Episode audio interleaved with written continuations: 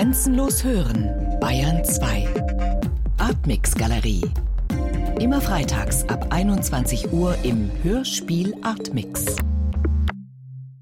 Leonhard Koppelmann, Sie haben für den Bayerischen Rundfunk sowohl die Bearbeitung als auch die Regie des Hörspiels Die Erfindung der Roten Armee-Fraktion durch einen manisch-depressiven Teenager im Sommer 1969 übernommen. Schon an diesem Titel fällt ja eine Eigenschaft auf, nämlich dass mit Kürze ein Leser hier nicht rechnen sollte. Das ist tatsächlich auch eine Eigenschaft, die viele Rezensenten dieses Romans betont haben. Also Jens Jessen zum Beispiel hat in seiner Kritik in der Zeit Witzels Text durchaus positiv allerdings als einen, ich zitiere, monströsen Monumentalroman bezeichnet und ihn gleichzeitig zu einem harten Stück Arbeit erklärt. Wie war Ihr erster Zugang zu diesem ja doch 800 Seiten starken Roman? Welchen Leseeindruck hatten Sie? Also ein monumentales Stück ist es allemal, aber ich finde, es ist ganz im Gegenteil ein sehr leichter Auftrag. Also man verliert sich gerne in diesem Buch und es bietet unendlich viele Anknüpfmomente. Es hat vielleicht keine geschlossene Geschichte, die man im ersten Moment entdecken kann, sondern es ist vielmehr ein sehr breiter Assoziationsraum, der geöffnet wird und der uns, sagen wir, an ganz verschiedene Punkte unserer eigenen Biografien führt. Frank Witzel hat ja sehr lange tatsächlich an diesem Buch gearbeitet. Also über zehn Jahre hat er sich mit dem Stoff beschäftigt, aber auch, glaube ich, sehr stark mit dieser Frage, wie sich so ein Stoff erzählen lässt. Wie sah Ihre Annäherung sowohl an Stoff als auch an Erzählweise nach dieser ersten Lektüre aus? Also es ist dann erst einmal natürlich ein wahnsinnig komplizierter Moment, weil man so viele Lieblingsstellen in diesem Roman entdeckt, von denen man sich nur noch schwer verabschieden kann deswegen war meine Annäherung eher eine strukturelle oder sagen wir besser unsere Annäherung, denn Frank Witzel war sehr intensiv in die Bearbeitung dieses Romans involviert und das fand dann in sehr enger Verabredung mit ihm statt. Und wir haben an zwei Räume gedacht. Wir haben an den Jugendraum und den Todesraum gedacht und versuchen von diesen unterschiedlichen Geschichtskonstruktionen, die sich aus diesen beiden Perspektiven ergeben, die Geschichte zu erzählen. Das heißt, wir haben einerseits bei den Jugendlichen ein stark projektives Verhältnis, also das heißt, die kreieren ihre Wirklichkeit noch, sie haben Träume, Ideen, sie verstellen auch ihre tatsächliche Wirklichkeit mit ihrer eigenen Fantasie, so der berühmte Auftakt dieses Romans, dass halt eben die RAF konstruiert wird oder erfunden wird eben von diesem manisch depressiven Jugendlichen. Und andererseits dann eben, sagen wir, kurz vorm Tod die Lebensrückschau, die versucht, die Ereignisse, die das Leben bestimmt hat, wieder einzuordnen. Und diese Überlagerung einerseits eben dieser projektiven Vision der Jugendlichen, andererseits eben des Versuchs eben des an der Schwelle des Todes stehenden, sich seiner Geschichte nochmal zu vergewissern, diese beiden unvollständigen Versuche der Wirklichkeit Herr zu werden, die bilden die Basis unserer Bearbeitung. Sie haben jetzt gerade schon erwähnt, dass es so unterschiedliche Methoden oder Vorgehensweise gibt, die Wirklichkeit zu konstruieren. Was ich spannend fand an dem Roman ist auch, dass der Text durch seine Machart ja ganz unterschiedliche Reflexionshorizonte auch aufmacht. Also Sie haben es schon erwähnt, da gibt es eben diesen Teenager, der erzählt, und es gibt auf der anderen Seite diesen Erwachsenen. Es gibt dann auch Bezüge zu Denkern wie Fichte, Derrida, Foucault und so weiter und so fort. Wie inszenieren Sie diese Vielschichtigkeit und Vielstimmigkeit des Textes? Indem wir sie total reduziert haben. Der Gedanke ist hier wirklich das Konstruktionsprinzip. Also einerseits, dass vieles von dem, was in der Zeit 69, 70 und so weiter erzählt wird, überlagert ist von, von der Fantasie des Jugendlichen. Also dass das eine Verbrämung ist. Das ist kein dokumentarischer Stil. Das geht nicht darum, wirklich BRD abzubilden, wie es war, sondern das Verhältnis, das man als Individuum in einem bestimmten Zeitraum zu seiner Umwelt eingeht, beschreibt. Und das gelingt ihm fantastisch. Also und deswegen ist das der eine Näherungspunkt und hat auch eine ganz eigene Stimme bekommen. Also ein jugendliches Ich im Eigentlichen. Das heißt auch, dass wir, sagen wir, mit einer gewissen biografischen Kontinuität des Hörspiels brechen. Also das sind nicht eine Figur, die die gesamte Geschichte erzählt, die ja seine Geschichte ist, sondern zwei Protagonisten haben, die sich aus unterschiedlicher Richtung eben diesem Kern Wirklichkeit nähern. Also das ist schon mal so der Grundgedanke, dass diese zwei Stimmen dieses eine Ich eigentlich abbilden, aber mit sehr unterschiedlichen Positionen in der Lebensbiografie und ein bisschen verhindern, dass man es als, als geschlossenes Ich wahrnimmt, sondern dass die durchaus, sagen wir, ihre eigenen Entitäten herstellen. Und alle anderen Figuren, die darin auftauchen, sind reduziert auf fünf Stimmen, die wechselweise unterschiedliche Rollen innerhalb des Gesamten übernehmen, die zwar durchgängige Rollen haben, aber plötzlich auch in ganz anderen Zusammenhängen und in ganz anderen ähm, Wirklichkeiten wieder auftauchen. Und so werden die anderen Figuren zwar haptisch, greifbar oder lebendig, aber sie sind nie Vertreter ihrer selbst. Sie bleiben einfach irgendwie ein Stimmenkosmos, Repräsentanten einfach von bestimmten Situationen und werden nicht zu eigenen Biografien. Sie haben jetzt gerade schon den Begriff der Konstruktion immer wieder verwendet. Der Titel stellt ja den Begriff der Erfindung vor, was ja ein sehr entscheidender für den Roman auch ist. Strukturell wichtig ist, würde ich sagen, daneben auch noch die Größe der Erinnerung. Also wir folgen diesen Ich-Erzählungen, die assoziativ springen, die sich scheinbar ziellos erinnern. Wie gehen Sie dramaturgisch mit dieser Feier, sage ich mal, des Assoziativen um? Also ordnen Sie ein wenig oder betonen Sie gerade dieses Strukturelement des nicht logischen, nicht strukturierten? Ja und nein. Also natürlich wird die Geschichtsdurchführung in dieser komprimierten Form greifbarer als im Roman. Also das heißt, man hat klarer die Geschichtserzählung dieser RAF-Vision des Jugendlichen und man hat auch klarer den Sterbeverlauf des alten Ichs. Darin allerdings sind die assoziativen Sprünge sehr groß. Das Buch ist halt ein großartiges Nachttischbuch, das man auch gerne ein ganzes Jahr lang lesen kann, einfach indem man immer wieder hineinblättert und 10, 20, 50 Seiten liest und man hat nichts verloren, wenn man den Anschluss an die vorigen 50 nicht hat.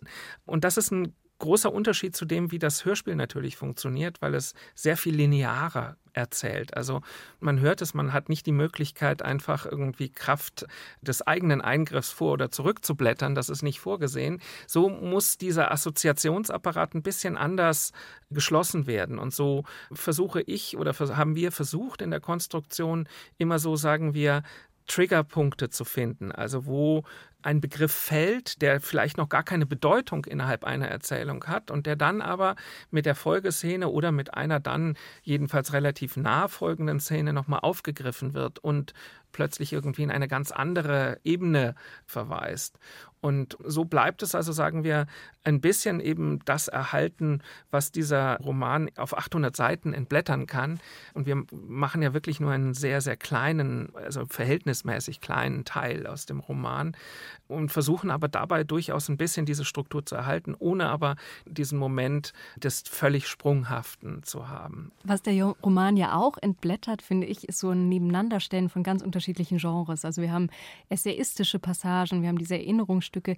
Ist das etwas, was im Hörspiel bleibt? Unbedingt. Also auch das war eine Aufgabe vorab, also weil ich bei meinen Bearbeitungen eigentlich vermeide, interpretativ zu bearbeiten. Also ich greife mir nicht einen Zweig raus und finde das als spannendste Geschichte und benutze das, sondern versuche immer auch den Leser mit dabei zu behalten. Also zu sagen, auch derjenige, der das Buch kennt, soll nicht enttäuscht darauf sein, was alles verloren gegangen ist, sondern im besten Falle sagen wir eine assoziative Erweiterung über Klang, Geräusch, Musik, andere emotionale Anknüpfpunkte noch erhalten.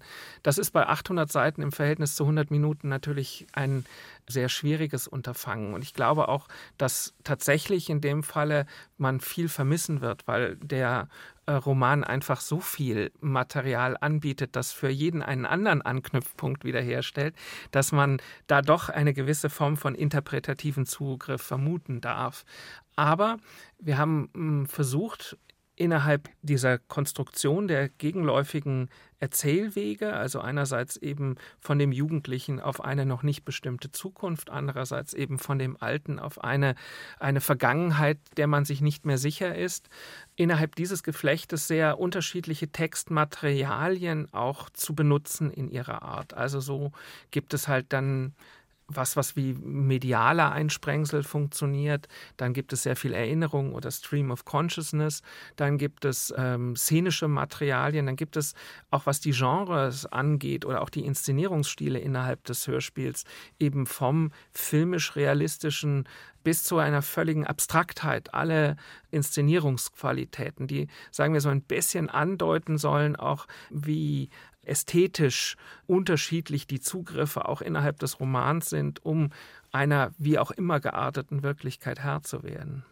Mir ging es bei der Lektüre so, dass ich das Gefühl hatte, jenseits allen Springens, was ja auch vorgestellt wird, ist es auch als Lektürehaltung in Ordnung, wenn ich tatsächlich manchmal springe. Also wenn ich vor und zurück gehe, auch Teile überspringe. Das, ist, das kann Freude bereiten und ist irgendwie zulässig, hatte ich den Eindruck. Ich glaube, es ist geradezu notwendig. Also das meine ich, dass, dass deswegen auch diese Lektüre gar nicht ein großer Arbeits- oder Kraftakt ist, sondern im Gegenteil ein großes Vergnügen über einen langen Zeitraum sein kann, dass man eben, wenn man sich davon löst, eine geschlossene Entwicklungsgeschichte erzählt bekommen zu wollen, sondern vielmehr einfach die, die Möglichkeit, sich für einen langen Zeitraum offen hält, eben in eigene Assoziationsräume einzusteigen, dann ist dieser Roman wirklich ein Quell der Erquickung, weil ich habe lange nichts gelesen, das ähm, so vielfältige in Anführungsstrichen Madeleine-Erlebnisse herstellt, also in das man hineinliest und denkt so, komisch, also äh, habe ich mir noch nie einen Gedanken zu gemacht, aber irgendwie war es so. Und das ist, finde ich, das Schönste, was man Literatur irgendwie zuordnen kann, dass sie einen so absorbiert, dass man selber Bestandteil der Geschichte wird. Ich habe ein Indiz darin gefunden, dass man tatsächlich so springend lesen kann, auch dass dieser Roman ja ein Register vorstellt. Also ein für einen Roman vollkommen fremdes Genre eigentlich.